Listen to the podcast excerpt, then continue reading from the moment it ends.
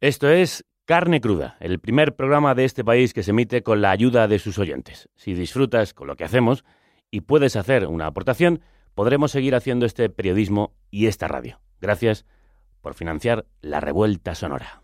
¿Va usted a poner la guillotina en la Puerta del Sol? Pues sí, señor, la guillotina, la guillotina. No voy a seguir toda mi vida escribiendo panfletos y despotricando contra los borbones. Sí, señor, la guillotina. La reina. ¡Zas! Guillotina. Los chulos de la reina. ¡Zas! Guillotina. Los chulos del rey. ¡Zas! Guillotina. Los ministros. ¡Zas! Guillotina. Los obispos que los rodean. Guillotina, guillotina, guillotina, guillotina. Todos guillotinados. Sí, señor, la guillotina. ¿Ha terminado usted? Sí, señor. Vamos a comer. Welcome to Carne, Carne Cru- Cruda, Cruda, the album. Join us for danger, excitement, innovations, and emitiendo desde los estudios Cudi para toda la galaxia, en colaboración con el diario.es. Carne cruda. La República Independiente de la Radio.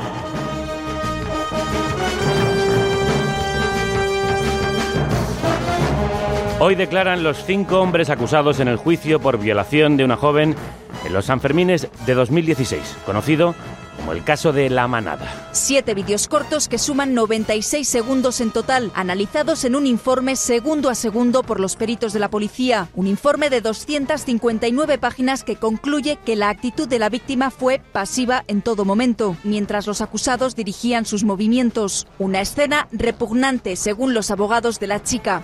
Turno también para los dos informes psicológicos que le hicieron a la joven tras los hechos, uno encargado por el juez, el otro encargado por la defensa de la manada. Los psicólogos que determinan, unos la existencia del estrés postraumático, otros la niegan.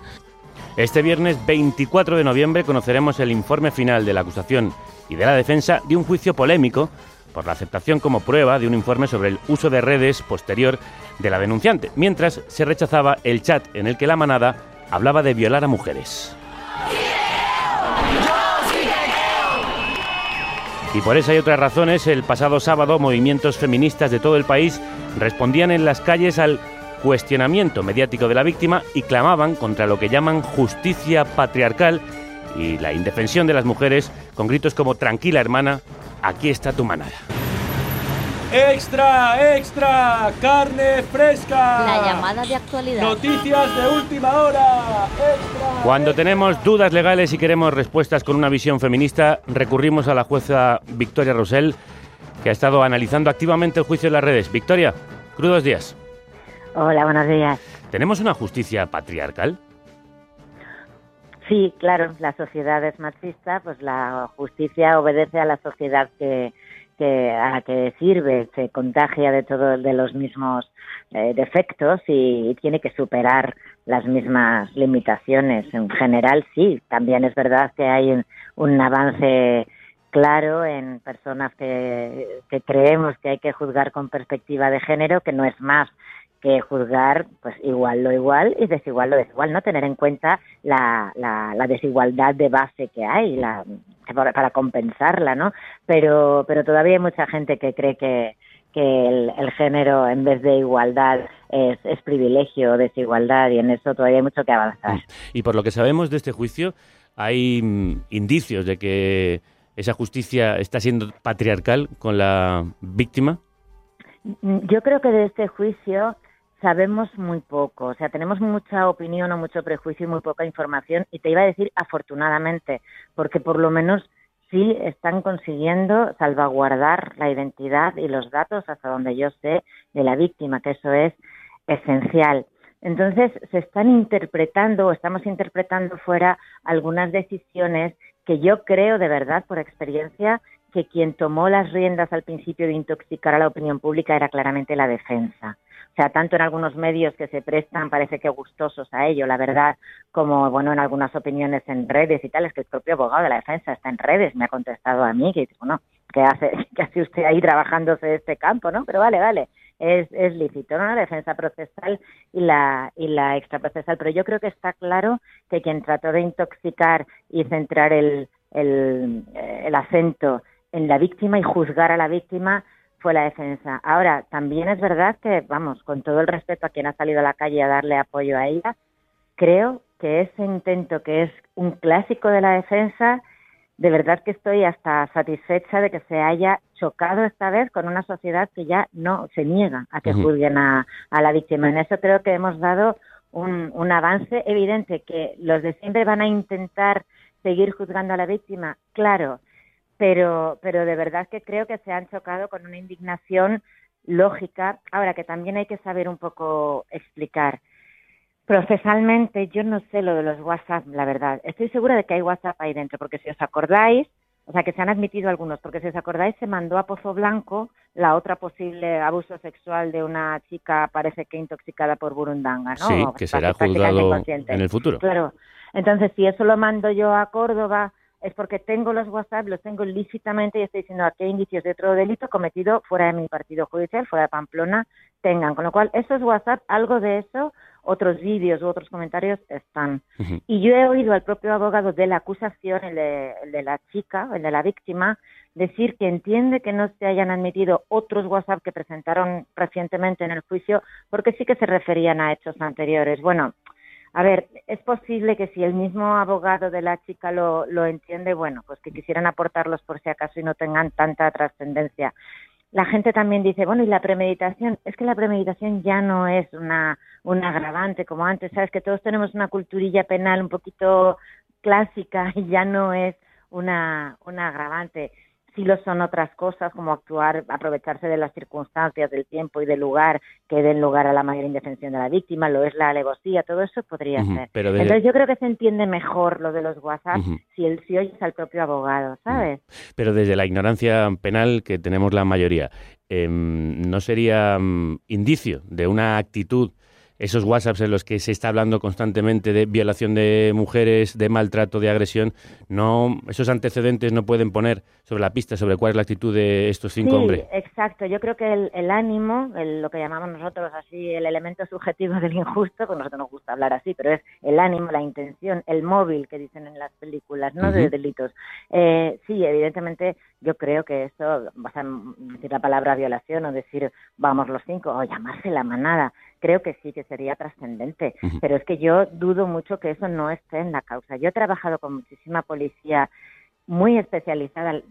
Yo creo que la mejor policía que tenemos en este país es precisamente la, judicial que se dedica a los delitos eh, contra la familia y los menores, contra las mujeres, porque tienen ya, bueno, pues una formación, una sensibilidad y unos conocimientos que a mí me extrañaría mucho, muchísimo que se les hubiera escapado la importancia de esos WhatsApp. Pues Con lo cual, es posible que hayan eh, inadmitido los últimos, pero que sí que haya WhatsApp. Yo estoy casi convencida de que eso no ha sido así, que no los han rechazado. Lo que sí se ha admitido, y ha sido otra de las polémicas, es el informe eh, que hace un detective sobre la actividad en redes sociales de la denunciante en los meses posteriores a los hechos. Eh, ¿Le sorprendió a usted que, que, se haya mm, aceptado esa prueba? Me pareció tan indignante cuando lo leí como a todo el mundo, o sea, me parece repulsivo, eh, pero también es verdad que la defensa siempre va a intentar hacer eso. Vivimos en un país en el que los delitos contra la libertad sexual lo son desde, vamos, desde ya pasados los años 80, donde eran delitos contra la honestidad. Delitos contra la honestidad que significaba que solo podían cometerse contra mujeres honestas. Aquí no era violación, no ya una mujer prostituida o una mujer medianamente libre, es que con tu esposa no era violación, porque existía hasta el deber marital, que es que duele hasta decirlo. Entonces, ¿qué pasaba? Que si los delitos eran contra la honestidad, ¿dónde se ponía el acento en juicio? En la honestidad de la víctima. Siempre se ha juzgado a la víctima. O sea, es que la evolución ha sido brutal. Sigue habiendo ese, esa tradición, ese clásico en la, en la defensa? Pues sí. ¿Qué quieren intentar probar? Pues, por ejemplo, siempre que no ha habido daño o que el daño es de entidad inferior. Pero vamos, eh, yo espero que nadie le haga oídos a esto. No puedo hablar de cómo lo tiene que valorar el tribunal, ni soy quien, ni soy competente en absoluto, con lo cual tampoco puedo influir ni presionar a ningún juzgado.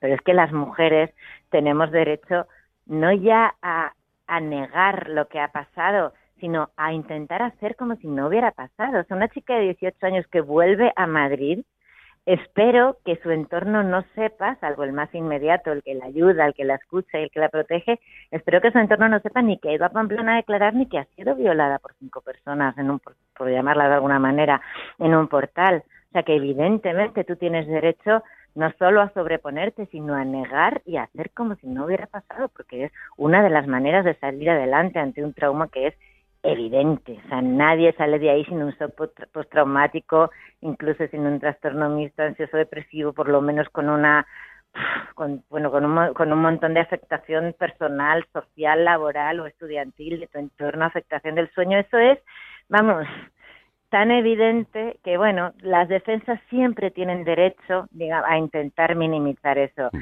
Es muy indignante que te lo hagan atendiendo a tu vida posterior, pero yo de verdad que confiaría más en que, en que el tribunal acepte ese informe, porque si no es peor, si no te dicen que protestan efectos de apelación, que no les has dejado defenderse, que, que podría haber nulidad, ¿no?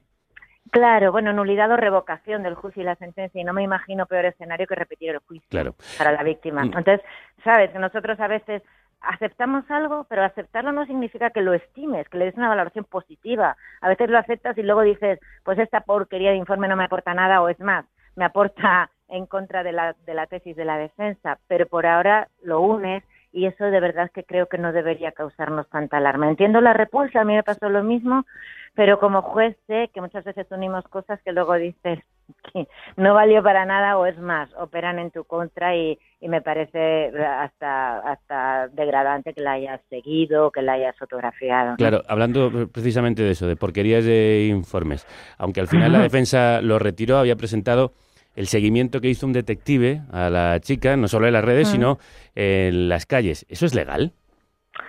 Eh, eh, tiene muchos requisitos, en algunos, en muchos casos se, se sobrepasan las líneas. Desde luego tiene que ser un detective eh, acreditado, tiene que estar investigando algo que pueda ser eh, un ilícito, pero en este país hay, hay juicios laborales donde las empresas ponen detectives a los empleados cuando dicen que están de baja.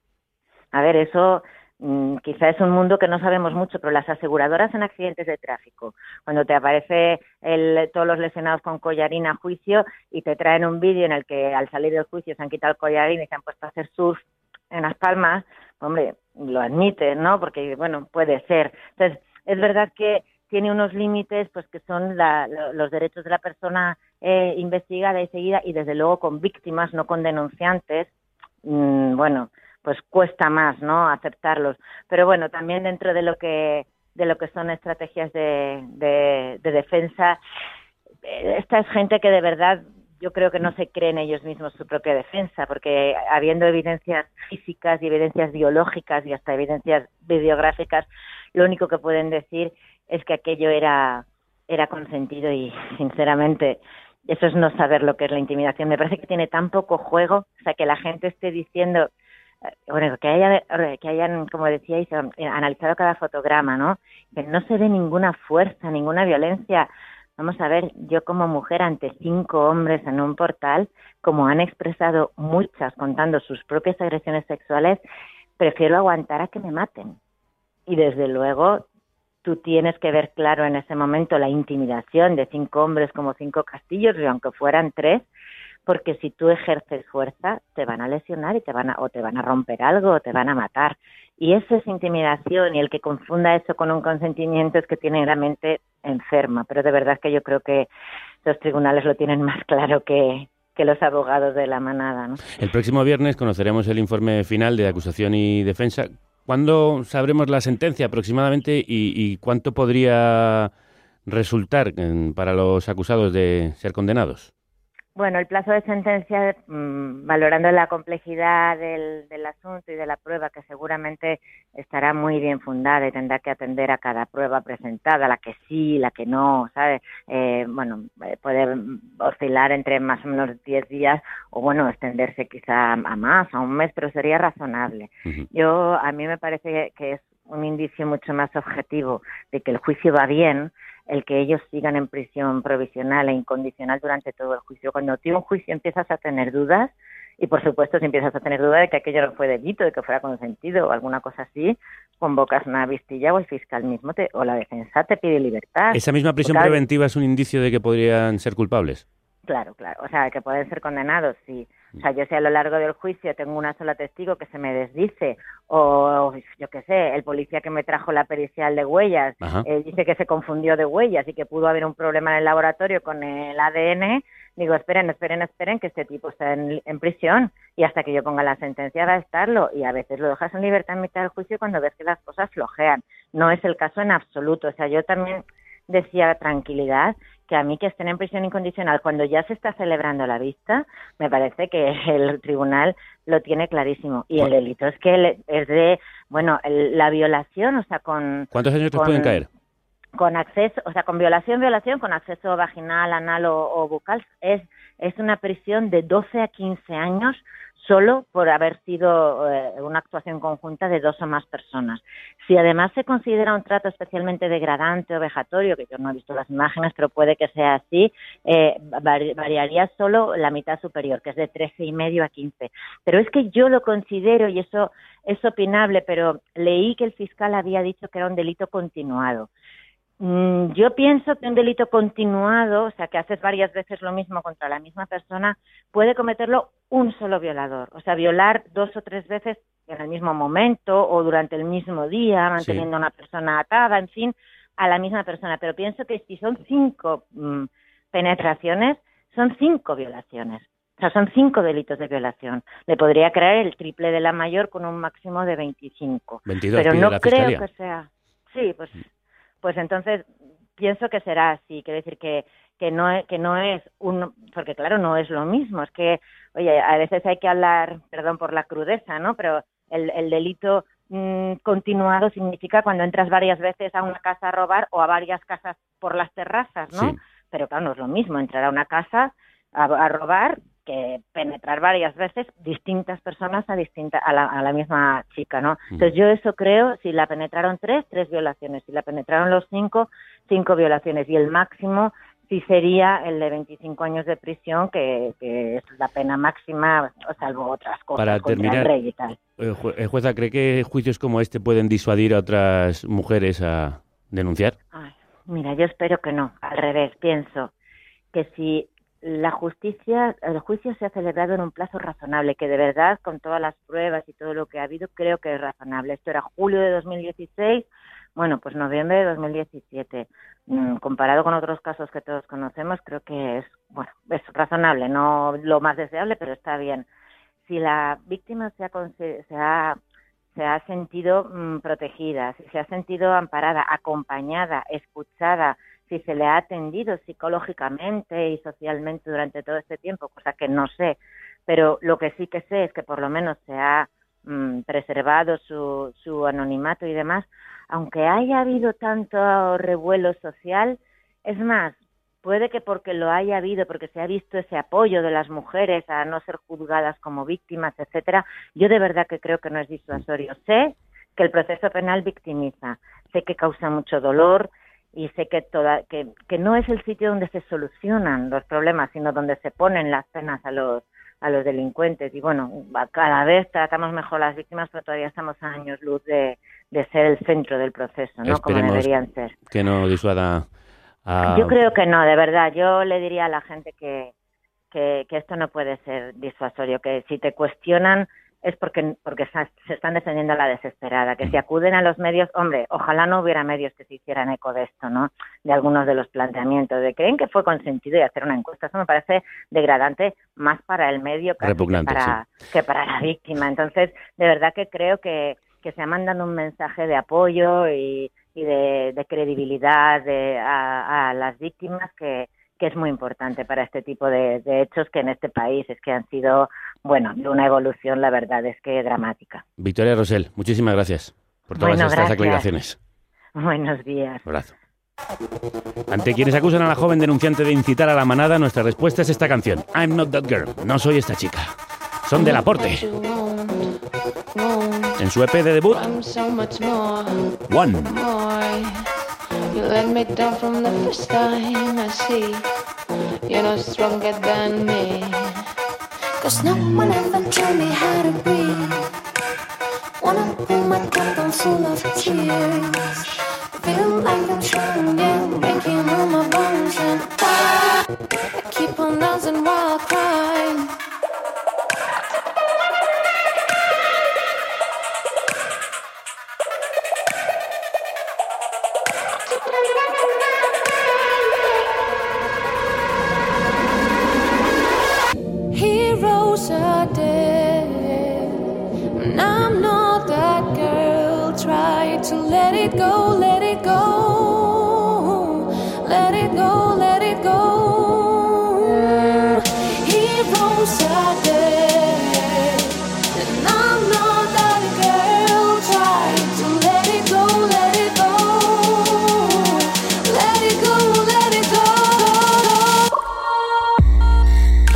Bienvenidas y bienvenidos a esta carnicería sonora asociada al diario.es, la república independiente de la radio que emite a través de Evox, de Spreaker, de nuestra propia página, gracias a los oyentes que lo hacéis posible y a la colaboración de Yorokobu, la revista creativa para mentes efervescentes como las de este equipo itinerante de radiofonistas formado por Eva López en el sonido, Álvaro Vega en la web y la imagen, Paz Galeana en la comunicación y la publicidad.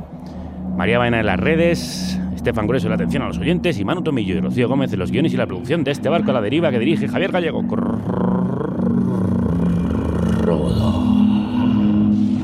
happy I like this, feel free. I don't need a mom made out of.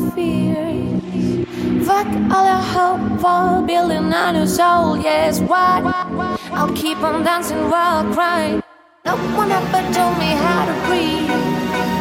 Wanna pull my captain full of tears. Feeling like I'm strong, yeah, breaking all my bones and what?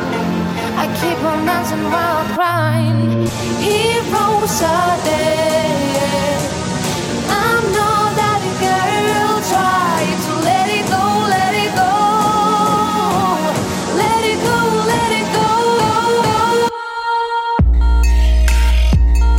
Ella sí es esa chica, Sonia Delaporte. Da nombre a este proyecto a dúo con el italiano Sergio Salvi, que se ocupa de las bases y la producción. Se han hecho conocidos en la escena electrónica de nuestro país con eh, sugerentes y exquisitas versiones de clásicos a los que dan este toque vanguardista y sofisticado que escucháis, gracias al cual están teniendo una meteórica carrera que en mi opinión está llamada al éxito. El otro asunto de la actualidad que nos tiene preocupados estos días es el altísimo nivel de contaminación que ha llevado a algunas grandes ciudades a tomar medidas drásticas a corto plazo. Hoy nuestros ruteros nos proponen medidas de más largo alcance.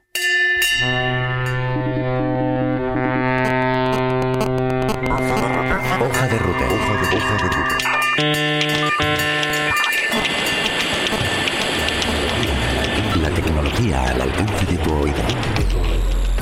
En la gran ciudad mirar al cielo es ya poco menos que imposible, siempre cubierto por esa infame boina gris de polución, un manto de contaminación que además mata. Solo en la Unión Europea a más de un millón de personas al año. 30.000 de esos precoces fallecimientos tienen lugar en España. El principal culpable, el coche, que no solo está segando vidas, también se está cargando el planeta con sus gases tóxicos que ayudan al temido cambio climático que a su vez aumenta la sequía y provoca mayores acumulaciones de polución en un ciclo letal. Ahí es donde aparecen los coches eléctricos, que no son la panacea, pero sí parte de la solución. Distintos países están poniendo fecha de caducidad, aunque desgraciadamente lejana a los vehículos de combustión, al tiempo que aprueban ciertas ayudas no siempre suficientes para favorecer la transición al nuevo vehículo. Pues vamos a sobrevolar rápidamente el mapamundi para contaros todo lo que merece ser contado sobre esta revolución, que en España todavía está arrancando. Y lo hacemos de la mano de estos amigos de hojaderouter.com, que cuando se trata de asomarse al futuro son siempre nuestras guías de cabecera.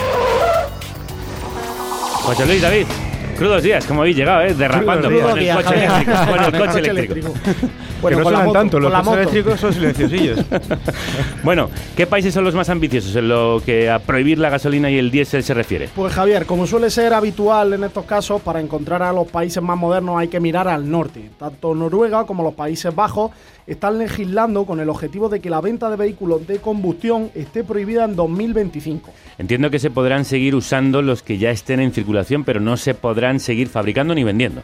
eso es, y lo mismo se espera que suceda en Suecia y en Alemania unos cuantos años más tarde, en 2030, mismo año que en la India, uno de los países más poblados y contaminados del mundo, que pretende limitar la venta de coches solo a los eléctricos, aunque en este caso parece que la principal razón no es la salud o el medio ambiente, sino lo carísimo que les sale importar el combustible. Como siempre, manda el dinero, aunque al menos en este caso sus intereses coinciden más o menos con los de la mayoría. Tal parece que sí, y de hecho sorprende que la India tenga planes más ambiciosos en esta materia que, por ejemplo, países como Francia o Reino Unido, cuya decisión de acabar con los coches de gasolina y diésel es para 2040 y bueno, ha sido más mediática, eso sí, aunque en realidad no parece gran cosa, porque es 23 años más tarde. Sí, y tanto, y tanto. Bueno, al menos han movido fecha, ficha. Eh, habría que mover la fecha y, acercarla mucho más. Que yo sepa, en España seguimos sin mover fecha, ni ficha, ni un dedo. Efectivamente, a nivel nacional de momento no ha habido movimiento, pese a lo inevitable de abordar un tema como este. Pero sí que tenemos algunos planes en ayuntamientos del cambio, como en Barcelona o en Madrid. Sí, ya hemos eh, dicho al inicio que mm, son estas medidas las que están, las que nos han movido también a hacer este tema con vosotros. Si os parece, amigos, pues vamos a entrar en más en detalle sobre la situación en nuestro país y lo vamos a comparar con nuestros vecinos, con la ayuda de un experto en la materia. Es Arturo Pérez de Lucía, director gerente de la Asociación Empresarial para el Desarrollo e Impulso del Vehículo Eléctrico. Arturo, crudos días. ¿Qué tal? ¿Cómo estamos? Buenos días, ¿cómo estáis? Muy bien, muchas gracias. El gobierno parece que no se pronuncia, pero a nivel local sí que se ve más movimiento. ¿Qué anuncios o medidas para ir sacando eh, de circulación los coches de combustión estamos viendo en España? Bueno, a ver, eh, a nivel de, gobierno se toman ciertas medidas, como por ejemplo ir eh, sacando planes de ayudas a la compra de vehículos, infraestructura, eh, como sabéis, ahora se han anunciado el plan Mobile, que verdaderamente todavía no está operativo. Lo que se ha anunciado son las bases de, para la solicitud de ayudas para, vehículos eléctricos, pero todavía falta que se publique concretamente eh, la orden de, de compra, lo cual permitiría ya en pocos días que se activaran estas ayudas para que un ciudadano fuera a un concesionario a pedirlas.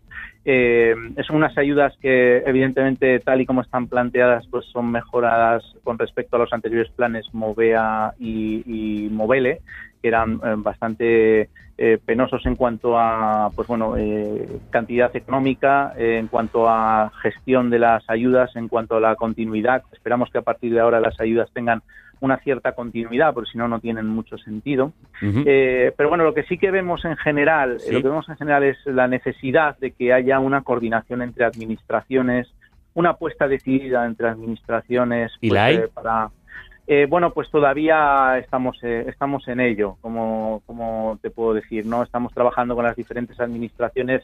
Eh, nosotros creemos que falta un plan orquestado desde la cúpula del gobierno, ¿no? Porque al final la movilidad eléctrica o la reducción de emisiones como objetivo, la descarbonización del transporte, toca, empapa a todas las áreas de gobierno, a todos los ministerios de un modo u otro. Entonces tiene que haber un plan coordinado, lo que en España somos muy dados a trabajar pues cada uno por nuestro lado, empujando. Mm.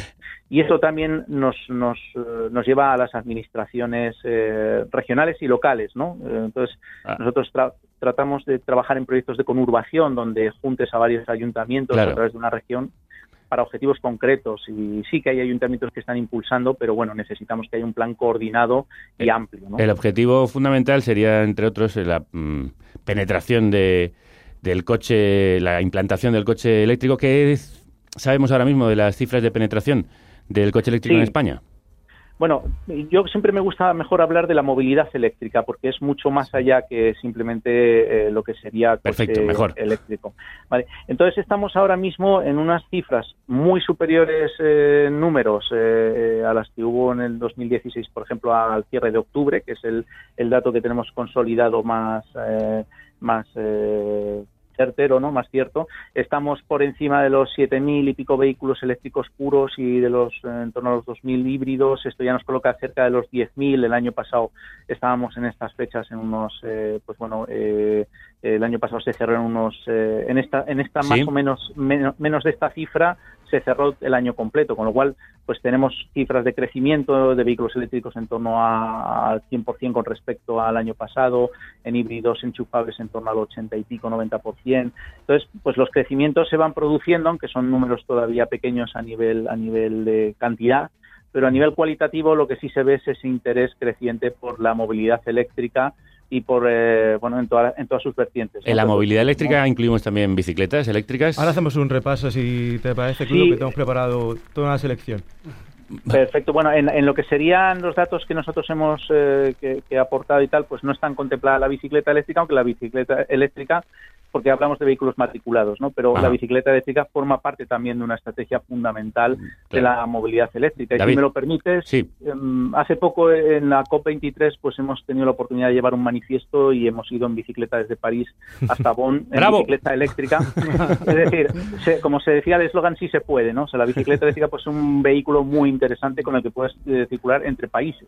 A mí me lo vas a decir, que vengo todos los días a trabajar en la bici eléctrica. Arturo, eh, pues una, una, cuestión que, que yo me estoy planteando. En países de nuestro entorno, como comentábamos al principio, se habla de 2040, 2030, como pronto 2025 como fecha para la finalización.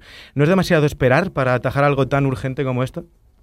Mira, verdaderamente no somos conscientes de lo que tenemos encima. Es eh, algo mucho más grave de lo que parece que nos dicen. Eh, en definitiva, la gente no es consciente de que el medio ambiente, lo primero que mira la gente es el bolsillo y luego el medio ambiente, pero realmente tenemos un problema muy importante.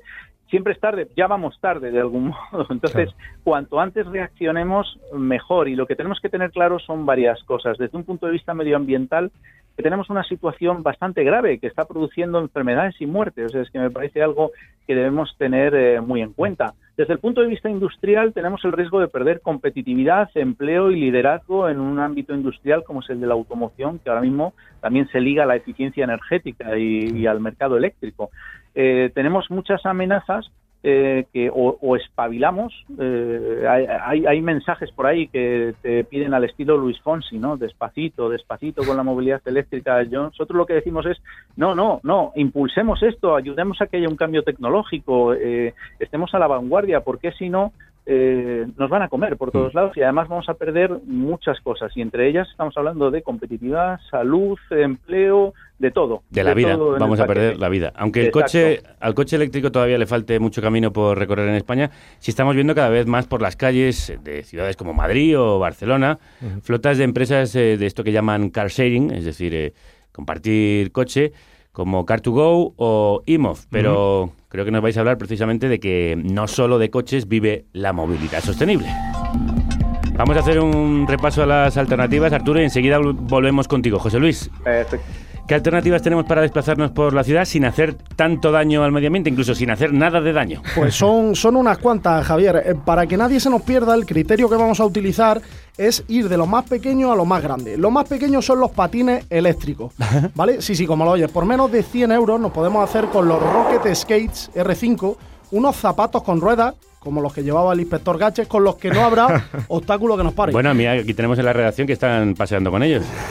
¿No los oyes? Ahí me... ¡Cuidado! David, cuidado que te dan. Además, con estos patines no es necesario que seamos muy habilidosos sobre dos ruedas, porque llevan un mando a distancia, que es el que nos permite acelerar y frenar. Eh, tan sencillo como que si perdemos la estabilidad, eh, apoyamos los pies y ya volvemos al punto de partida. Bueno, hasta que los han traído los compañeros esta mañana no tenía ni idea de que había patines eléctricos. ¿Con qué otras cosas me vais a sorprender? Pues los siguientes son los monopatines, que eso sí, mm, bajo mi punto de vista, son un poco más peligrosos. Aunque son muchos los que tienen también un mando a distancia para controlar la velocidad sí que tendremos que tener ciertas nociones para ir a la izquierda cuando queremos ir a la izquierda y no en dirección Pero todos hemos visto a Coco, esto es la izquierda y esto es la derecha. No obstante, el riesgo de acabar por los suelos y con una rodilla magullada es más elevado, ¿eh? sobre todo si, si uno no es muy diestro, como es mi caso. Además, el, concepto de baratos no, no, parece ir con estos patinetes, eh, monopatines. Por debajo de los 300 euros no esperes en, encontrar gran cosa. Patinete te ha quedado muy viejuno. Es que es lo siguiente, los patinetes. ya me vale, vale, vale, vale. Pues parece que esta opción no os termina de convencer, ruteros, así que vamos con los patinetes.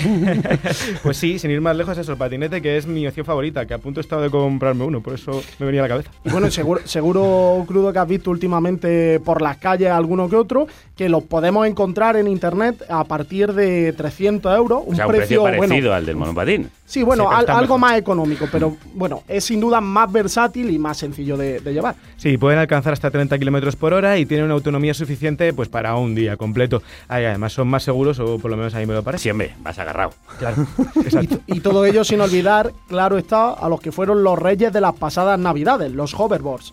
Son muchos los que han conseguido manejarlo con una destreza asombrosa, pero a mí la verdad es que me siguen pareciendo, vamos, un suicidio. Para quien no haya entendido el palabra o no los haya visto, es una especie de plataformas con dos ruedas en los que uno con su propia inclinación del cuerpo pues, va dirigiéndose hacia un lado o hacia otro, aumentando la velocidad. O hacia el suelo. o, frenando. Eh, y que yo solo utilice las bicicletas de Bicimat. Que tampoco está nada mal y precisamente otra alternativa de la que te queríamos hablar son las bicicletas, que ya sean eléctricas o no, pues también nos permiten movernos por ciudad de forma ágil y sin contaminar. Y ahora con todos estos nuevos servicios que están llegando a algunas ciudades, tanto públicos como privados, que nos permiten coger y, dejar las bicis donde nos venga en gana, pues seguro que muchos más se van a ir animando a utilizarlo. No obstante, no obstante, la opción de dar pedalada no siempre es la más aconsejable, bien porque la pendiente del trazado exija una preparación física que ni Perico Delgado, o bien porque la inclemencia meteorológica, pues bueno, tampoco sea la más Eso puede que sí, pero lo que tienen las bicicletas eléctricas es que llevan un motor que te permite ascender las cuestas más, empinadas. Johnny con esas. ¿eh? Está claro que no estáis utilizando el servicio porque si lo utilizaseis como hace quien os habla, pues estaríais contentos y satisfechos. Nosotros somos más del motor sharing y del car sharing. Vosotros con tal de no dar una pedalada bueno, y no mover el cuerpo. Te lo, sacado, ya me ha sacado. Han crecido como las setas eh, estas empresas, ¿no? ¿O es cosa mía? sí, sí, Cada día que pasa me topo yo o con una moto o con un coche con un logo nuevo. Esto es un no parar. Ha sido tal que así, la verdad es que sí, va a seguir, va a seguir creciendo. En cuanto a las motos, la, primera en llegar fue Cultra y le siguieron primero Moving y iScoot después. Eso en Madrid. En ciudades como Valencia, Zaragoza o Cádiz eh, ya funciona Moving y en otras como Barcelona está funcionando Yugo, que es una nueva empresa que ha puesto en circulación Vespas eléctricas. Eso sí, todas funcionan de la misma forma. en un mapa seleccionamos el vehículo que más cerca se encuentre de nosotros, realizamos la reserva y cuando estemos junto a él lo abrimos, cogemos el casco, arrancamos y a circular. Así de fácil y de sencillo. Y además a un precio bastante razonable. Sí, depende de lo que considere razonable, pero sí, eh, no son demasiado caras, desde 18 hasta 24 céntimos el minuto, más o menos. Y teniendo en cuenta que su radio de acción es limitado, por ejemplo en Madrid, la almendra de la M30, los trayectos tampoco pueden ser excesivamente largos, así que no se invierte tampoco demasiado tiempo ni, ni dinero. Por su parte, si hablamos de los coches, también existe ese impedimento de no poder salir de la M30. En el caso de Madrid. En el caso de Madrid, eso es. Y si bien las motos cuentan con la ventaja de poder aparcarlas prácticamente en cualquier lugar, los coches se convierten en la opción más adecuada si hace demasiado frío o si está lloviendo, pues siempre es mejor ir bajo techo y con la calefacción. ¿Y hay alguna mm, alguna más, eh, alguna forma más que está por llegar? Eh, sí, bueno, hay un servicio nuevo de, de car sharing que va a dar bastante que hablar y que, que, ahora mismo están empezando a salir noticias al respecto, que es City, con Z. Veremos si es capaz de hacerse con un pedazo del pastel, pero tiene, tiene buena pinta. Y bueno, Además, teniendo en cuenta que existe otra alternativa, eso sí que es bastante más cara. Eh, ya he perdido la cuenta de todas las opciones que hay disponibles. Eh, ¿Otra más? Eh, a, ver, a, ver, si, es cierto. ¿El taxi? Pues, pues casi da en la diana, crudo. La última alternativa es algo parecido al taxi, pero muy respetuoso con el medio ambiente. Se trata de la opción Uber One, que nos ofrece esa plataforma. Y bueno, de los 12 coches que había en Madrid cuando comenzó este servicio, han pasado a ser 50 Tesla Model S. Es importante decir que evidentemente casi todo esto hablamos de Madrid porque es que es donde están la mayoría empezando con sus pruebas, pero ya llegarán al resto de España. Y Madrid, fíjate, con esta flota de vehículos y el servicio que presta Uber, la compañía estima que ya se han ahorrado eh, en emisión a la atmósfera unas 570 toneladas de CO2, que ahí es nada. Patinetes, bicis, motos, coches, pues, ya veis que son muchísimas las alternativas eléctricas de las que ya disponen eh, algunas de las ciudades grandes de este país. De hecho, muchas de las matriculaciones las están haciendo estas empresas. Y volvemos con eh, Arturo, con quien estábamos hablando de los coches eléctricos y de su implantación en nuestro país. ¿Qué querías decirnos? Yo a lo que habéis dicho, simplemente apuntar, el servicio de City, eh, la ventaja que va a tener es que su valor va a ser que va a poder ser extraurbano, eh, con un concepto de conurbación, es decir, a más ciudades que simplemente la ciudad de Madrid, porque son vehículos con mayores autonomías y esa es una de las grandes ventajas. Y luego no hay que olvidar que en Madrid, eh, como en Barcelona y otras ciudades, pues se está trabajando en un proyecto que ya hay bastantes taxis eléctricos y autobuses eléctricos. Va a haber una línea concretamente además que va a ser muy innovadora, que va a funcionar con eh, 100% eléctrica y con una carga inductiva, que es una, pues, un sistema de carga bastante innovador. Va siendo hora. Eh, eh, Arturo, ¿usted tendrá coche eléctrico? Por supuesto, y además desde hace varios años. ¿Y cuál es la diferencia con el coche de combustión? Bueno, son muchas, eh, desde el confort en la conducción, que evidentemente es eh, importante, hasta los ahorros que yo tengo. Yo hago unos 1.500 kilómetros al mes de media y tengo un gasto de unos 23 euros. Ten en cuenta, yo tengo un coche eléctrico de 170 caballos, eh, que si eso lo trasladas a, la combustión, a su espejo en combustión, estaríamos hablando de unos 200 y pico eh, euros eh, fácilmente, ¿no? Entonces, teniendo en cuenta además que el mantenimiento es prácticamente ridículo porque ni siquiera gastas freno porque haces frenada regenerativa, conduciendo eficientemente un vehículo eléctrico no tienes ningún problema. Y después, en cuanto a poder aparcar aquí en zonas azul y verde, en zonas de estacionamiento regulado, zonas de acceso restringido, no tienes ningún problema. Hoy también escuchaba en la radio, eh, se sigue activo el protocolo 2 que impide que cualquier ciudadano pueda aparcar su coche salvo residentes. Y es una lástima no escuchar ese paso más diciendo salvo residentes o quien tenga etiqueta cero emisiones. ¿no? Además, yo vivo en la zona de la Nacional A6 y bajo por el bus Busbao solo con mi coche eléctrico y es una ventaja el poder llegar a Madrid en 20 minutos en vez de tardar hora y media. Y Arturo, para, eh, para cargarlo, el coche, ¿cómo, cómo te la ingenias? Porque a día de hoy hay poca electro, electrolinera en, en, España. Es que la movilidad eléctrica es un cambio de mentalidad y lo primero que hay que tener en cuenta es que eh, en la combustión tú dependes de la gasolinera. En la movilidad eléctrica tú tienes tu punto de carga vinculada. Yo tengo mi punto de carga en mi plaza de garaje, en mi bloque de viviendas, y ese es el que uso el 90% de mis necesidades. Entonces, las demás cargas son cargas de oportunidad o carga en itinerancia. Cuando yo he viajado a Extremadura o hemos ido a Valencia o tal, eh, tienes infraestructuras de recarga por ahí que te permiten, pues bueno, eh, cargar eh, en las distancias, porque ya tienes vehículos que te hacen 300 kilómetros más o menos, que no sean vehículos premium te hacen unos 300 kilómetros de, en distancia. ¿Y con esta, con esta autonomía es posible viajar prácticamente por todo el país, por ejemplo, incluso al extranjero? Todavía, Todavía no, porque sí que es cierto que falta un desarrollo de infraestructuras eh, eh, de oportunidad y carga rápida que te permita cubrir, pero estamos trabajando, se está trabajando ya en esto para un despliegue de infraestructuras. Hay modelos premium que sí que tienen su propia red de carga que te permite pues viajar desde Noruega hasta España, cualquier parte de España sin ningún problema y, y tal pero eh, sí que se está trabajando en este sentido, pero también hay que tener en cuenta una cosa, y cuando hablas de movilidad, de moverte, es también un cambio en la tendencia, ¿no? Y es pensar que que cuántos viajes haces de más de 300 o 600 kilómetros al, al año, ¿no? En tu vida. Es que hay, hay gente que se compra un coche eh, con una capacidad enorme para 15 días que tiene de vacaciones, con lo cual a veces te encuentras con. Yo creo que tenemos que ir racionalizando qué es lo que utilizamos, por qué lo utilizamos y en qué invertimos. Arturo, ¿cuánto cuesta instalar un cargador en un garaje? ¿Cuánto se puede gastar aproximadamente al mes en electricidad? Bueno, lo principal es que en las ayudas están contempladas ayudas también a la instalación de puntos de carga en viviendas. Eh, un punto de carga te puede salir, depende de la instalación, pues depende de lo lejos que tengas en la plaza de parking del, del cuarto de contadores, pues varía por lo que tengas que tirar de cable y tal, pero bueno, entre unos 600 eh, a lo que tú quieras gastarte, 400, 600, 2000, en función de la capacidad que tengas con el equipo mm, incluido y tal. Entonces, y, el gasto eh, más o menos cuánto supone con un uso diario del coche?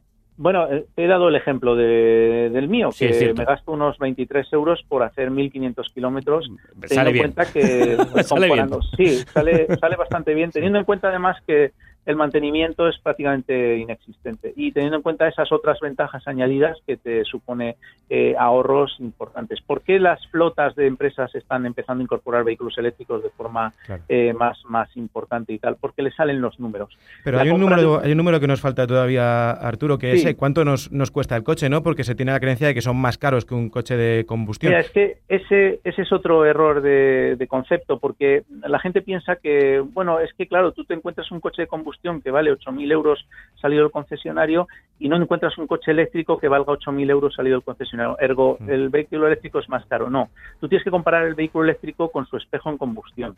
Evidentemente, ho- hoy en día no tienes vehículos eléctricos por debajo de los 15.000 euros, ¿vale? Pero hay muchísima gente que compra coches eléctricos, coches normales de, de 15.000, eh, más adelante hay gente que tiene mejor coche que mejor casa, eh, y evidentemente esos los precios se irán amoldando para llegar a ofertas de modelos que estén en el entorno de los 8.000 que puedan competir en ese tema. De todas maneras hay que tener en cuenta una cosa importante, es que el precio de un coche, el coste de un coche no es el precio de venta al público, no es lo que te gastas cuando sales del concesionario, es lo que te gastas cuando sales del concesionario y en la vida útil del vehículo. Y Rastreator, por ejemplo, hizo un estudio en el que analizó que el coste de tu vehículo en la compra y en la vida útil se te duplicaba en la vida, es decir, un coche de 8.000 euros te acaba costando unos eh, 20.000 euros.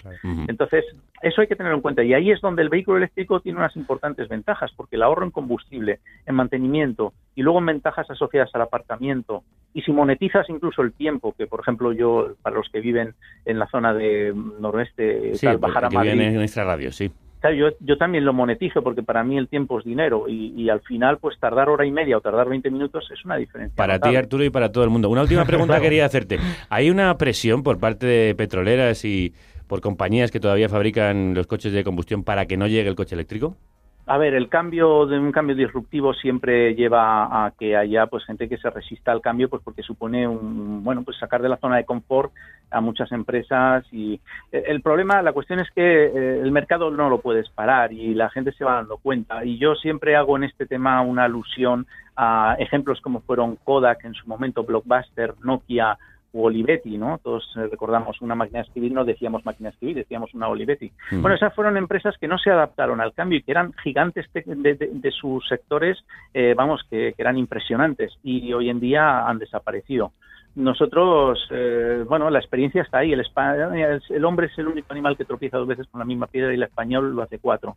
Pero al final eh, hay que ver por dónde van las cosas y hay que... Sí, no, nos cuesta, Sí, nos sí. cuesta hasta que... Pues Bueno. parece que nos hacemos sangre. Bueno, pues, en fin. También el hombre aprende a saltar piedras y una forma de saltarlas sería que el coche eléctrico empiece a implantarse y la movilidad eléctrica en nuestras vidas, en nuestras ciudades. Arturo Pérez de Así Lucía trabaja con otros muchos y muchas eh, como director gerente de la Asociación Empresarial para el Desarrollo e Impulso del Vehículo Eléctrico para que así sea. Arturo, muchísimas gracias. A vosotros faltaba más. Pues vámonos al más allá. Del futuro estamos hablando y del futuro llegan Ecos con esta canción que abre el nuevo disco de Corizonas. Ecos del futuro se llama este tema de un trabajo que homenajea la estética de la revista de ufología y fenómenos paranormales que da título a este EP. Más allá.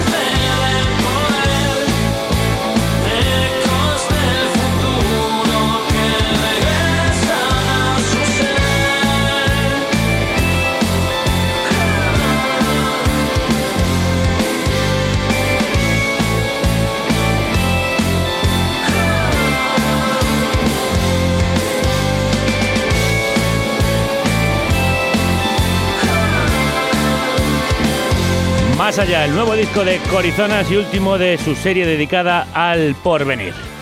Hablando de él, del futuro, al más allá, del más acá, nos vamos nosotros este jueves. Carne cruda se sale. Se salen. Los carniceros se salen del estudio para tomar el teatro. Se salen por sus logros. Ven a ver la radio en 3D. Entra en teatrodelbarrio.com y compra tus entradas. ¡Buen rollito!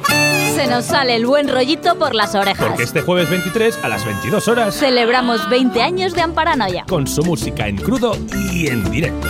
Y además, La actuación de Alberto San Juan. interpretando su última obra. Masacre.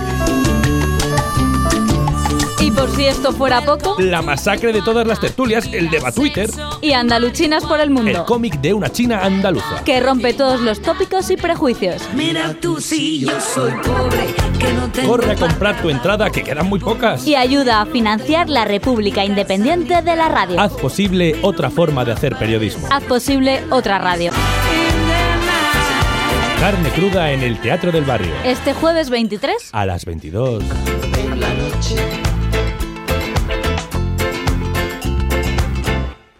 Amigos y amigas, solo quedan dos entradas, así que ya os estáis dando prisa para venir a celebrar con nosotros. Hoy celebramos el Día de la Música, es Santa Cecilia, patrona de los músicos y las músicas, y sobre ello os hemos preguntado en nuestras redes, en el Twitter y el... Donde están Ojo Avizor, Manu Tomillo y Rocío Gómez. Crudos días. Crudos días, ¿Qué les hemos preguntado aquí a Pues, la manada? Les hemos preguntado cuál es su canción favorita y la verdad que hemos tenido tropecientas miles de, de Millones, respuestas. Nos, está nos arde. han inun- inundado las recomendaciones y bueno, hemos sacado algunas de, de ellas. Por ejemplo, Conde Crápula en Twitter nos dice eh, la canción ACAP de Non Servium con la, con la colaboración de un grande como Evaristo Paramos. Así que vamos a escuchar un poquito de este trayazo de Non Servium. ¡Perros, guardianes del orden irabe! ¡Asesinos, a sueldo, abuso de poder!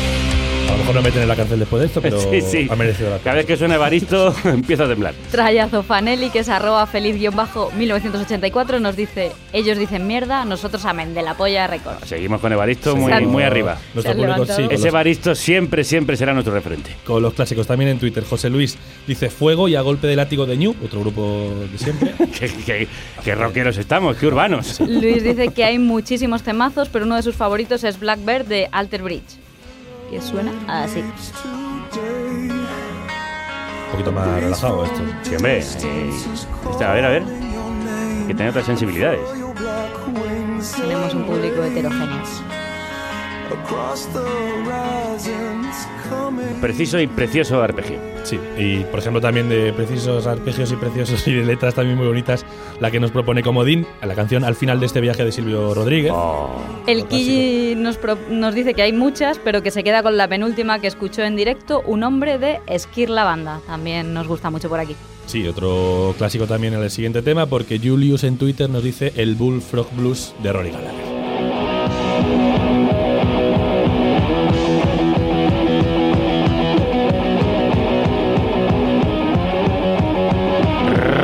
Gallagher. Este es uno de mis preferidos, eh, en realidad. Ha cogido los que le molaban a él. Para eso he hecho yo la selección, quiero decir. Prevaricación. Menudo rockero estás hecho.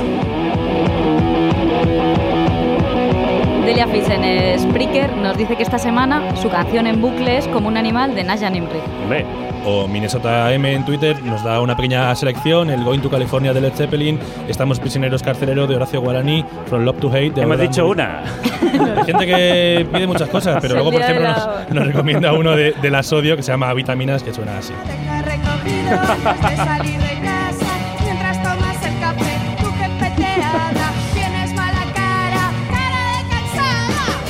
Sergio nos recomienda a O Papaya, Hay Mujer. O Bea Cubo también hace una pequeña selección. Otis Redding, Ismael Serrano, Arcade Fire, Extremo Duro, Wilco. Dice que no sigue porque si no, no acabaría. Y también nos recomiendan cualquiera de Rosendo, Y- Pisto Rodense. Y hemos elegido esta del último disco de Un Capullo dentro del jardín.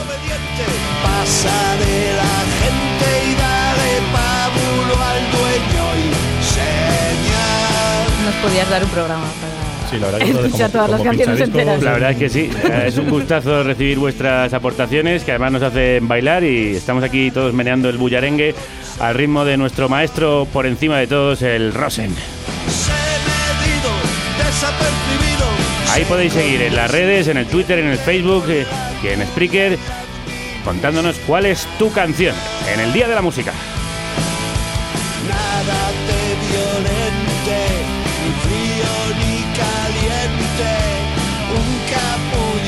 De frío y de caliente. Estamos hablando hoy.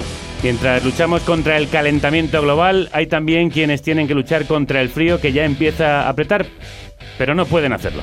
La pobreza energética afecta a más de 5 millones de personas en España que no pueden hacer frente a las facturas de la luz o de gas debido a su penosa situación económica. Por si alguien pensaba que la dichosa crisis nos había abandonado para siempre. Nos agrada mucho recibir a otra de las tripulantes de la nave de hoja de router que de cuando en cuando se deja caer por aquí, Lucía Caballero, que viene a darnos más detalles sobre esta dura realidad que pasa desapercibida para muchos y muchas. Bienvenida de nuevo, Lucía, ¿cómo estás?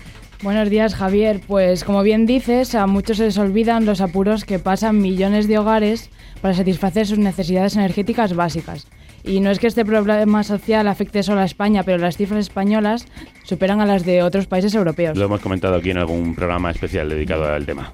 Eh, de hecho, según el último informe de la Asociación de Ciencias Ambientales, en el 2014 el porcentaje de personas que no podían calentar sus casas adecuadamente en invierno superaba a la media de la Unión Europea. Eh, curiosamente está por encima incluso de países eh, mucho más fríos como Alemania o Suecia. La cosa no pinta nada bien y no se están tomando las eh, soluciones necesarias. No, desde luego pinta bastante mal porque es que todavía hay más. No poder pagar la luz o la calefacción puede tener consecuencias fatales. La pobreza energética podría estar detrás de unas 7.100 muertes prematuras al año, más que las provocadas por accidentes de tráfico. Qué barbaridad. Eh, pero bueno, eh, ¿no hay ningún tipo de medida para ayudar a estas familias? Eh, pues algunas hay, como el bono social eléctrico, una ayuda destinada a cubrir las facturas de los consumidores más vulnerables, que permite alargar hasta cuatro meses el periodo de impago antes del corte de suministro. Vamos, que medidas hay, pero suficientes, suficientes, pues no son. Está claro que no. Es un problema que nos preocupa, ya lo hemos dicho en otras ocasiones, y por eso vamos a profundizar más con la ayuda de Cecilia Foronda, que es responsable de cambio climático y gestión de la energía de la organización Ecología y Desarrollo. Cecilia, crudos días. Buenos días, en cualquier caso. Sí, eh, crudos además, porque el frío está ya mm, azotando por nuestra geografía. ¿Qué está pasando? ¿Cómo hemos llegado a esta situación tan insostenible eh, y te diría que insoportable? Bueno, pues se unen varias cuestiones. Una de ellas es que España es el segundo país donde la factura, la electricidad es más cara. Eh, por otro lado, las viviendas construidas en los últimos años, antes de la entrada en vigor del Código de la Edificación Técnica, tenían una- unos acondicionamientos y aislamientos de- con muy poca eficiencia energética. Y por último, pues también la llegada de la crisis ha hecho que muchas personas se vieran sin trabajo y por lo tanto sin ingresos para pagar las facturas. Entonces, la unión de estas tres cuestiones ha hecho que la pobreza energética en España pues eclosione en los últimos cuatro años. Lucía. Los porcentajes varían un poco, pero en torno al 11% de familias españolas no puede mantener su casa caliente en invierno. Y según el informe de la Asociación de Ciencias Ambientales que mencionábamos antes, el 8% de los hogares tienen retrasos en los pagos de las facturas. Eh, Cecilia, ¿tienen las familias afectadas algún rasgo en común? ¿Influyen factores como el desempleo o el número de miembros? Efectivamente, el, desempleo es uno de los factores que más influye. Muchas veces las personas que se encuentran en situación de pobreza energética se hallan en situación de desempleo y cuantos mayor es el número de tanto de adultos como de menores que viven en la vivienda, pues eh, la, la situación de la pobreza energética se recrudece. Creo que eres responsable del proyecto Ningún Hogar sin Energía, que es uno de los ganadores del programa europeo Innovación Social para combatir la pobreza energética. ¿En qué consiste este proyecto y cómo está evolucionando? El proyecto se llama, la página web es niunhogarsinenergia.org y precisamente es una plataforma online que busca eh, asesorar a millones de, a las personas que se, que se encuentran en pobreza energética y también a trabajadores sociales o a aquellas eh, personas que hacen enlace y les apoyan. Entonces ofrecemos un cuestionario online en el que rellenando datos básicos de su situación económica, de, su vivienda, etcétera, y de su contrato, les devolvemos recomendaciones de consumo responsable de la energía, dependiendo de cuáles son los electrodomésticos y equipos que consumen energía que tienen en su hogar. Les, eh, les recomendamos también cambios en la contratación, pues bajada de potencia, solicitud de bono social si no lo tienen, etcétera. Y también les recomendamos medidas de microeficiencia energética como burletes, cambio de bombillas LED, etcétera, eh, pues para, para conseguir reducir sus consumos de energía y sus facturas. Y todo ello de forma online el cuestionario no cuesta más de 15 minutos rellenarlo y reciben esta, esta información. Además también tenemos un mapa donde colocamos todas las ayudas que existen por provincias para eh, solicitar ayudas de urgencia para el pago de facturas o para rehabilitar tu vivienda, cambiar ventanas, etcétera, o también todas aquellas iniciativas que en España eh, ONGs como nosotros están poniendo en marcha para ayudar a estos colectivos. Entonces, cualquier persona que se encuentre en situación de pobreza energética y quiera reducir sus facturas puede entrar a www.minogasenergia.org, rellenar el cuestionario y también acudir al mapa para ver eh, cómo, dónde puede acudir en su, eh, cerca de, de su entorno. Voy a repetir la web porque tu, el sonido que tenemos del teléfono de Cecilia a veces no es excesivamente claro. Ningún hogar sin energía.org. Lucía tiene otra pregunta. Ni, uno, ni un hogar sin Ah, energía. ni un hogar sin energía, perdón, punto .org. Es. Bien, ahora lo hemos corregido. Lucía. Mm. Y más allá de los hogares, ¿cómo pueden atajarse estos problemas? ¿Corresponde al gobierno tomar medidas más eficientes? ¿A las empresas de suministro?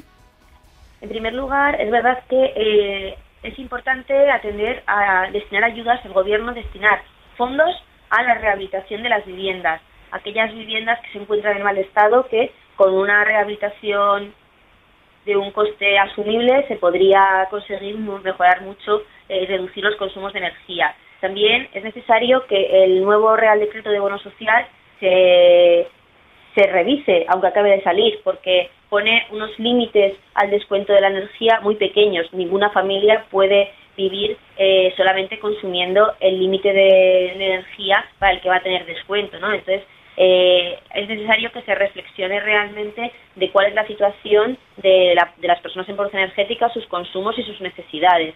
Y en cuanto a las compañías eléctricas, pues es importante que eh, a aquellas personas que son vulnerables, las campañas comerciales no vayan dirigidas a sacarles del mercado regulado y llevarles al mercado libre, donde el, el precio de la energía es más caro, donde no se pueden acoger al bono social. Entonces, eh, pedimos una eh, actitud responsable de las, de las compañías de suministro eléctrico para aquellas personas, en general para todas, pero especialmente para los consumidores vulnerables. Y las administraciones que deberían presionar ¿no? a esas empresas para que el suministro baje de precio, que estamos alcanzando picos históricos.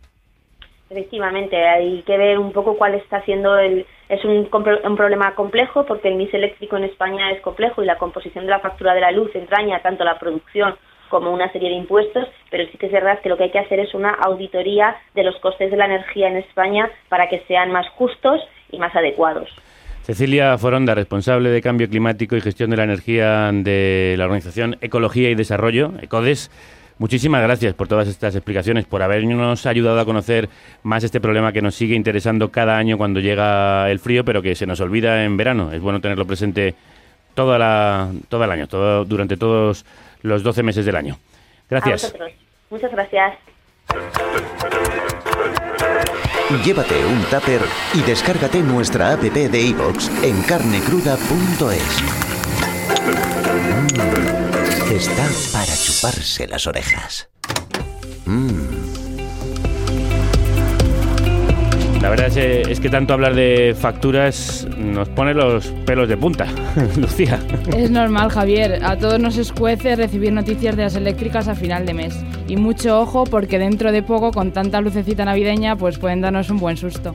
Pero tranquilo porque la tecnología viene al rescate para ayudarnos a ahorrar. ¿Ah, Ujú. Sí, la tecnología y las plantas. Porque la startup española BioO está desarrollando unos paneles que generan electricidad a partir de la fotosíntesis. Ah, vamos a ver, vamos a ver, que, que todavía queda un mes para los santos inocentes. ¿Que puedo cargar mi móvil con mi geranio? Bueno, a ver, me temo que todavía falta un pelín para eso, pero lo que sí puedes comprar ya es un macetero inteligente que utiliza la energía generada por la planta para ahorrarte el engorro de meterla contra contraseña del wifi. Es solo un primer paso, pero bueno, es un primer paso hacia ese cargador vegetal de móviles que esperan tener listo algún día. La verdad es que no creo que sea posible superar esto, pero ¿qué más tenéis por ahí? Que seguro que me sorprendéis. Pues vamos ahora con, un- con algo un poco más sencillo. Si ya tenemos aplicaciones para todo, ¿por qué no instalarnos alguna que otra para ahorrar en las facturas? Eh, en este campo existen varias opciones. Una de ellas es Kiwi, que te permite seguir el consumo en tu móvil en tiempo real y te promete un ahorro de hasta el 50% en la factura. Sus enchufes inteligentes detectan todo lo que gastas, Javier. Eso también lo hacen las eléctricas. y salimos Cierto. bastante mal parados. Es verdad. Nos has pillado. Pero bueno, estos espías tecnológicos no quieren sacarte los cuartos, afortunadamente. Mirubí, otra empresa española, también te ayuda a ahorrar con la, con la ayuda de, de la Internet de las cosas. Y bueno, en este caso no hace falta enchufes inteligentes, basta con colocar un medidor de consumo en el cuadro eléctrico para ver el gasto de cada electrodoméstico por separado. Estupendo, así puedo ver cuál es el que más gasta. Pero entonces no hay ninguna forma de esquivar a las eléctricas. Pues eh, es muy difícil, es muy difícil. Pero podemos escapar al menos un poco de su dominio gracias a startups como La Luz, que comercializa electricidad de origen renovable, solar, hidráulica, eólica. O Soms Energía, energía de, de la que hemos hablado aquí con frecuencia. Y cobra mm, precios más baratos. Bueno, no exactamente. Sus clientes no ahorran por el precio de la electricidad, sino porque optimizan las potencias contratadas, eliminan los contratos de, mantenimiento, ajustan las tarifas y todo esto cuidando el planeta. Eh, eh, la verdad es que yo, yo ya lo he dicho por redes, soy cliente de Soms Energía, mm, os lo contaba. La pregunta era retórica y desde aquí animo a todos porque creo que la concienciación en este terreno ayudará a que solucionemos muchos de los problemas climáticos de los que hoy estamos hablando. Mm. ¿Hay alguna otra opción para contratar la electricidad? Bueno, pues la que tú has comentado, de la que eres cliente y además también, por ejemplo, eh, aparte de la luz, está Lucera, una comercializadora independiente que suministra energía verde a hogares con menos de 10 kilovatios de potencia y la cobra a precio de coste, por lo que la factura sale mucho más barata.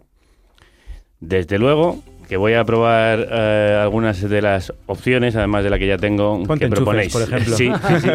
A todos nos hace falta ahorrar un poco las dichosas, dichosas facturas y de paso darle esquinazo a las grandes eléctricas. Aunque nunca se consiga del todo, Ya. pero bueno, desde luego vamos a hacer todo lo posible. Sí, y, por eso os agradecemos, ruteros, que nos hayáis puesto en el horizonte las vías para hacerlo. Agradecemos que cada vez vengáis con las mejores historias de tecnología de la red de redes. Esas que podemos leer, os lo recuerdo, en hojaderouter.com y que siempre nos dejan asombrados. Volveréis el mes que viene, espero. No lo dudes, no lo dudes. Nosotros no nos quedamos sin electricidad. Somos como las pilas alcalinas, que duran y duran. Pues nos vemos entonces, ruteros, rutera. Aquí estaremos. Chao. La que va a estar aquí en unos segundos es la madre oscura de la manada feminista, con la que hemos empezado el programa y con la que terminamos.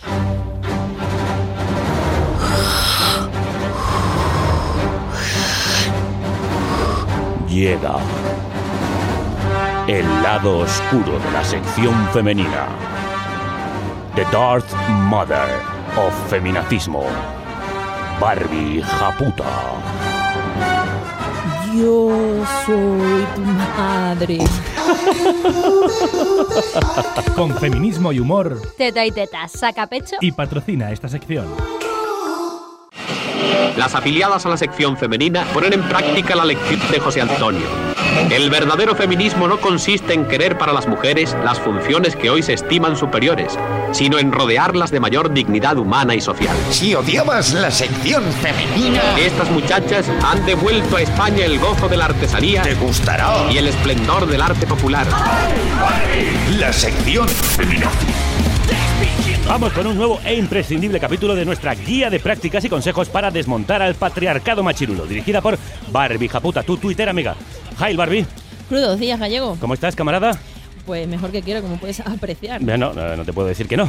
Gracias. ¿Y tú cómo estás? Bueno, estupendo, esperando con ansia viva tu nueva sección. Pues no te hago esperar más, gallego, que ha sido el Día del Hombre y como te puedes imaginar, te traigo mierda de la buena. Ah, es verdad, es verdad. Aún así te los tienes que comer con papas. El día de la mujer todo el día preguntando, ¿y el día del hombre qué? ¿Y el día del hombre qué? ¿Y el día del hombre niño, qué? el, el bautizo, el novio, el la boda y el muerto en el entierro, gallego. Sí, y bien, ¿qué ha pasado en el día del hombre? Pues señoros, señoreando, igual que en el Día de la Mujer, pero unos meses después. Y esto es lo que se ha podido leer en las redes. El 76% de todos los suicidios son de hombres, siendo la mayor causa de muerte en los hombres menores de 35 años. Sin embargo, los hombres tienen menos probabilidades de acceder a las terapias psicológicas que las mujeres. Día Internacional de los Hombres. ¿Esto es de Twitter? Sí, hijo, sí. Desde que han puesto los 280 caracteres, los mail tiers son el doble de largo. Eh, Vas a responder, intuyo. Hombre, y tanto. Este tweet, en, en original en inglés, tuvo más de 17.000 retweets. Toma ya. Lo que dice, en realidad es cierto, pero pelín manipulado. Los hombres no tienen eh, menos opciones para asistir a terapia. Es el machismo el que les hace pensar que si piden ayuda son menos hombres. Pierden puntos de macho. Efectivamente, y todos los que se quejan de los suicidios de hombres lo suelen hacer para intentar desmontar el feminismo, como diciendo, nosotros sí que estamos mal. Ay, qué triste lo mío. Sin embargo, no mueven un dedo para que esto cambie, solo les vale como dato para contraatacar a las feministas. De hecho, las feministas sí hablan de esto, ¿no? Claro, el feminismo intenta desmontar esa masculinidad, principalmente porque nos mata, claro. Porque si abrieran además la mente y abrazaran el feminismo, entenderían que desprenderse de esos roles haría que no hubieran problema en pedir ayuda psicológica cuando están deprimidos, tal y como hacemos nosotras, vaya. Es que abrazar el feminismo le haría perder más puntos aún de macho, claro. Y en esas andan. Cuando no están machoneando y preguntando cuándo es su día, están quejándose por unos porcentajes que son resultados del machismo. Hoy es el Día Internacional del Hombre. De eso nadie se acuerda, ni yo mismo, vamos, me lo ha dicho un tío en Facebook.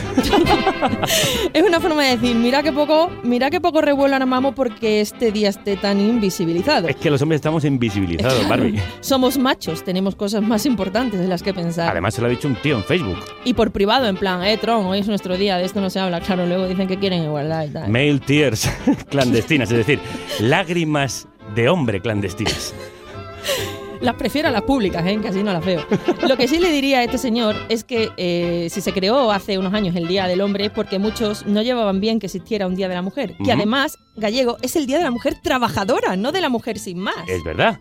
Porque se les olvida, y también el motivo, que lo que se conmemora es la muerte de 146 mujeres que trabajaban hacinadas durante 14 horas diarias por 12 dólares a la semana y que no pudieron zafarse de un incendio porque sus patrones les habían bloqueado las Vamos, salidas. Que fueron quemadas vivas en su lugar de trabajo donde eran explotadas. El Día del Hombre, sin embargo, es para el hombre sin más, así en, en general, sin hecho histórico de por medio, ¿no? Nada, nada, nada. Un día para el género privilegiado porque sí. Porque lo valemos. Claro, como no sabían qué reivindicar, se centraron en principio en las enfermedades masculinas, como la medicina es poco androcentrista, ¿sabes? Sí, no se les tiene, no se nos tiene en cuenta.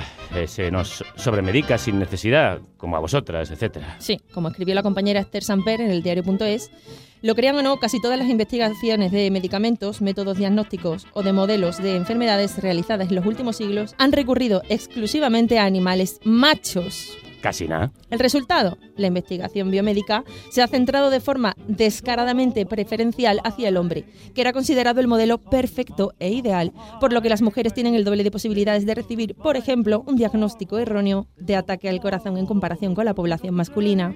Vaya, mm, ¿cómo se han tomado esto los de El Día del Hombre? Lo esperable, uno de hecho dijo, pues nada, investigad vuestras propias enfermedades, montad vuestros propios protocolos, haced vuestra medicina y problema resuelto. Eh, no sé si quiero saber qué más dijeron. Ni yo te lo voy a contar, porque Gallego vamos a despedir la sección con cómo lo celebró la compañera feminista Bettina Serrano.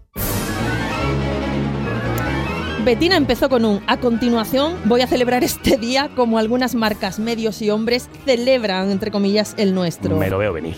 Perdona, ¿y el Día de la Mujer para cuándo? Para celebrar el Día del Hombre, nuestro supermercado ofrece la Black and Decker y el Starter Pack de barbacoas a mitad de precio. Regálale lo mejor. Feliz Día del Hombre, esos seres celestiales que le cambian el aceite a nuestro coche, lo más valioso. Curso para encontrar el clítoris. Haz que tu mujer se muera de placer en tu día. Hombre bonito es el que lucha. Un montón de marcas sacan una línea en azul para que los hombres también puedan usar sus productos. Pues muy bien jugado, sí señora. Y bueno, hasta aquí los 7 minutos de hoy. ¿Cuándo me invitas de nuevo? En 15 días, ¿te va bien? Aquí estaré, puntualmente, con más mierda de la buena preparada que el machirulismo español, ¿sabes? Que nunca descansa. Feliz Día de la Música, lo seguimos celebrando en las redes y lo hacemos con oyentes como Ethelwine, que dice que por más años que pasen, You Are the Sunshine of My Life es su canción. Para nosotros, tú eres el sol de nuestra vida. Mañana nos encontramos aquí, no a las 10 de la mañana, como habitualmente, sino a las 10 de la noche en el Teatro del Barrio, en un programa que emitiremos también en directo por carnecruda.es y para el que quedan solo dos entradas libres. Así que si quieres venir a vernos, aún estás a tiempo, pero corre. Hasta entonces, Que la radio te acompañe.